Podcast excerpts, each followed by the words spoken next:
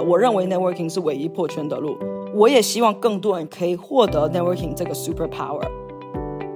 如果你觉得你值得，OK，你是一匹黑马，那根据吸引力法则，这些大佬也会愿意帮助你。You know why？因为他们在你身上看到了他们年轻的自己，就这么简单。And people can tell within seconds。我觉得一个 great leader is not about you can do everything， 因为没有人可以 do everything。但是是你怎么样去创造一个环境，让你的团队 be their best selves。反正我觉得是这样，男的女的，who cares，都是个人嘛。人家现在 pronoun 啥都可以用了，he she they 啥都可以，对吧？就是没有必要把自己放在一个 box 里面。